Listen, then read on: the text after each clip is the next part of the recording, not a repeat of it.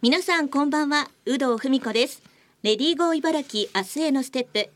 この番組では現代の働く女性を取り巻くさまざまな課題にフォーカスしリスナーの皆さんと一緒に女性が生き生き働ける社会について考えていきます。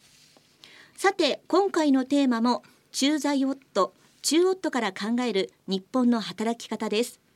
世界に広がる中夫主婦友の会代表でジャーナリスト兼作家の小西和義さんに3週にわたりお話を伺っていきます。先週1週目は中夫として感じたことについてお伺いしました。今週2週目は海外で感じた働き方のギャップについてお伺いしていきます。小西さん今週もどうぞよろしくお願いいたします。こちらこそよろしくお願いします。小西さんは、まあ、前回のお話から中夫になることで、まあ、ご自身のキャリアが一旦給食といえどストップしてしまうということで不安はなかったんでしょうか？当然ありました。あのまあ不安というか、はい、怖さありましたね、いくらあの先週申し上げました給食制度があってですね、はい、まあ職を失う必要必要というか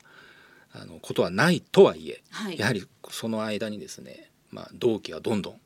まあ、昇進していきますし、はい、えー、あの私、まあ、あの政治部の記者をやってたんですけれども、えー、政治のニュースっていうのはアメリカにいようがどこにいようが、はい、伝わってくるわけですよ、はい、自分で見れるわけですよね。はい、で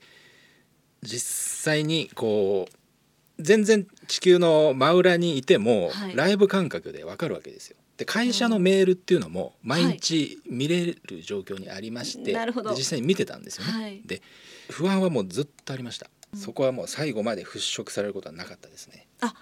そうですか。その3年3か月。常にまあやっぱり不安はあったという。ありました。あのただまあ徐々にアメリカの生活に慣れていってですね、うん、で非常に向こうで新しい生活を立ち上げてどんどんまあ楽しいことがいっぱいあるわけですよ。うん、となるとまあ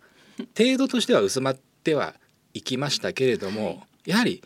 最後の最後はずっといるわけじゃないですから帰国するわけですから、うん。はい、その時の帰国したらどうしようということは常に頭の中にありました。でその時はやはり不安というのがどうしてもつきまとうという状況ではありましたね。ちなみにまあ中夫駐在夫になることに対してこう周りからの反応っていうのはどうでしたか？同僚から言いますと、はい、まあ同じ政治部の皆さんですね、はいうん、後輩ですとか女性というのは、まあ、軒並み応援してくれたのかなという印象があります。はい、まあ方やあまあ私より上の方というんですかね。そういった方々というのは正直あまりいい印象じゃなかったというふうに記憶しておりますが、うん、当時の所属長はあのこの話を最初持ち出してくれた時に、はい、すぐにこう瞬時に判断してくれて、えあこれはもう絶対お前のためになると、はい、いう後押しをしてくれた。それは今でも、ね、いい記憶として 思い出として。じゃ町長の方はすごくいい方だったってことそうですね。そういった 判断とか、うん、大きい見方ができる方でしたね、うん、今思っても。ちなみにその海外に行ってからの反応っていうのはどうでしたか？これがあの実は驚きまして、はい、まあ、向こうの現地人アメリカ人ですね。中心の方した方々にまあこういうことで来たというふうに子どもの集まりなんかでですね自己紹介しますと皆さん肯定的なんですよこれ。が。グレイトとかエクセレント、はい、絶対いい決断したねと、はい、そんな制度が日本の会社にあるのか。羨ましいぐらいだと。でこの数年間は必ずあなたのためになるに違いないというようなことを言われて非常に気持ちが前向きになったというかしてもらった。あいい話が反応でしたね。うん、じゃやっぱり日本とまたね反応が違うのかなって思うんですけどこう海外での共働きとか、まあ、働き方に対するその価値観っていうものが違うっていうことなんですかね？なんでしょうかねそこは正直難しいところなんですけれども、うん、共働きということで考えますとね、はい、日本ももう50半分以上共働きですから、はい、そんなに変わらないと思うんですよ、うん、その率でいうと。はい、ただやはり共働きに対する意識、はい、それは男性が女性パートナーに対する意識、うん、女性が男性パートナーに対する意識お互い働いてる両方ですね、はい、そこはすごい違うのかなという印象ですね。でまあもうちょっと言うと男性が夫がですね働いてる奥さんに対して、はい、もうそういうな敬意を払ってるキャリア形成どんどんやっていいよという、うん、心の底から応援してるそういう友人をいろいろ向こうの人たち出会いましたね。あまりちょっとそこは日本の感覚ですとですよね。意外というか、はあ、ええー、というそこまでねあの、まあ、変な言い方になりますけども男性の方がこう女性のキャリアについて考えてるっていう方の方がちょっと少ないかもしれないですね。もしかしたら日本だと。そうですね。そこは私の渡米時もそうですし、はい、まあ、今もそれほど変わってないのじゃないかなと。率直にそこは思います。こう海外のその共働きに対するとかこう働き方の支援制度っていうのはどうなんですか？実はこれ言うと結構驚かれるんですけれども、はい、アメリカっていう国は、国が定めた育児休業制度ってないんですよ。はい、大きい企業とか、まあ、あるいは本当数えるぐらいの州ですけれどもねそういうところが定めてるっていう事例は、まあ、あるとは聞いておりますけれどもないんですよ。アメリカの場合あのそういう共働きが日本よりもかなり一般的に考え方として浸透しているということがありまして、シッターさんとかナニーさんっていうのがすごく、ものすごいその仕事としてもいっぱいありますし、はい、数もいっぱいありますのですぐ見つかるんですよね。そういったバックアップ制度が充実しているということもありますし、うん、日本以上にこう転職が当たり前と、はい、転職によってこうキャリアアップしていくのが当たり前という世界ですから、はい、なんていう回転ドアっていうんですかね、はい、会社に戻ってまた戻ると、はい、ね、会社にも会社に戻ってまた家に戻る、はい、そこら辺がすごいフレキシブルな感じします。日本ですと一度辞めちゃうとなかなか同じ会社に戻るとか、はい、あっていうのは難しいですし、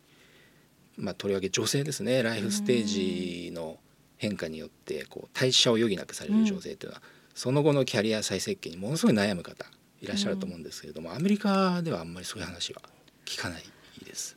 それはじゃあ子供を産むことがあのそんなにネックにならないというかそれによって、まあ、転職退職したとしてもまたすぐ転職できるっていうことなんですよね。そうですアメリカですとねあの子供を産むってことが決してネックにならないあ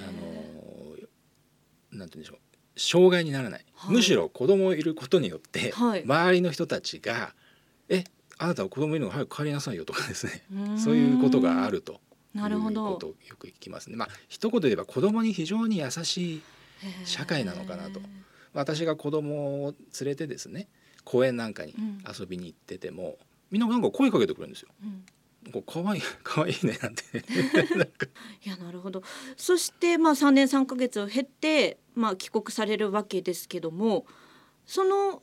際に、まあ、実際退職をされてるんですけどもこの退職の理由っていうのはどうしてでしょうか？退職の理由はですね、はい、あの先週の話申し上げました、まあ、最初は2年で帰るというはずだったんですよ。はいうん、それが伸び伸びになって3年になりましたと。はい、で3年になろうかということが分かった時に正直渡米の時よりも悩みに悩みに悩んで熟考して、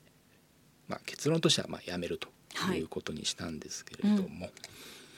あ、一番大きな理由は当時アメリカはですねご存知のようにコロナがものすごい勢いでまだ蔓延してまして、うんはい、そこにこうまだ幼い子供とまあ働いてる妻ですねそこを残せるのかということがありました。うん、で滞在が長くなればなるほど、まあ、実は復職に対するリアリティが薄くなっていったっていうことも私の中ではありました。なるほど、ええ、でそれもありましたので、まあ、確かに重い決断をしたんですけれどもそこまででもなかったのかなという気がします。うん、あその退職がっていうことですね。そうですね。